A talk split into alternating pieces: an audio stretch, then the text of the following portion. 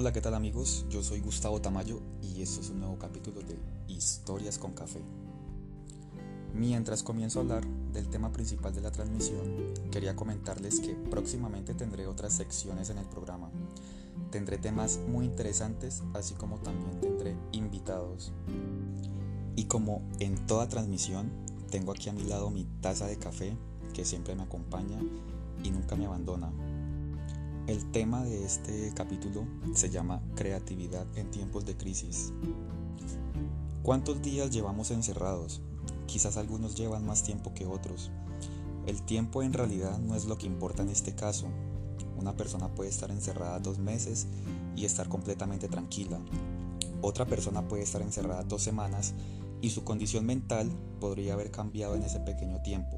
Pero como dije anteriormente, el tiempo en esto es muy relativo, porque como lo he mencionado en algunos capítulos anteriores, todos somos seres humanos totalmente diferentes, tenemos sintonías distintas y vibramos diferente. Nunca una vibra será igual en dos personas.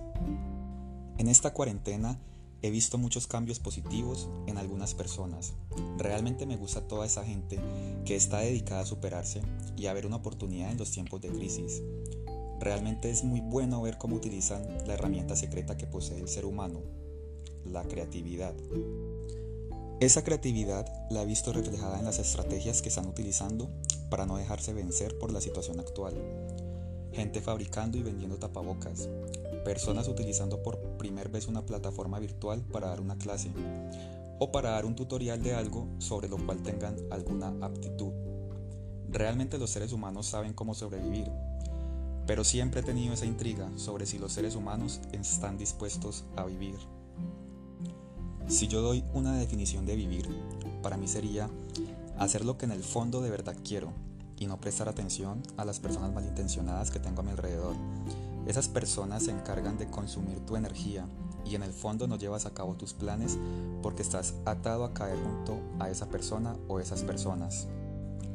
Puede sonar algo extraño, pero es mucho mejor tener personas en tu vida que aporten positivamente, como por ejemplo esas personas que son capaces de dar una crítica constructiva. Esas personas quizás están en una sintonía parecida a la tuya, porque saben que también te estás esforzando en tus proyectos y sueños. Así que gente, por favor sigan realizando todas esas actividades que vienen desarrollando.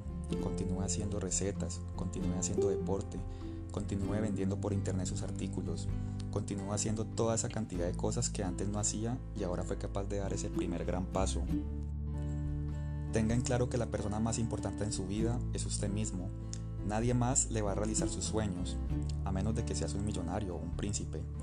Pero hasta esas personas tienen que luchar por cumplir sus sueños. Tengamos en cuenta que no todo es material. Y si alguien trata de criticar alguna actividad que ustedes estén realizando, algo que ustedes estén tratando de realizar por primera vez, solamente ignoren esa persona. Piensa por un momento si de verdad es importante tener esa persona en tu vida.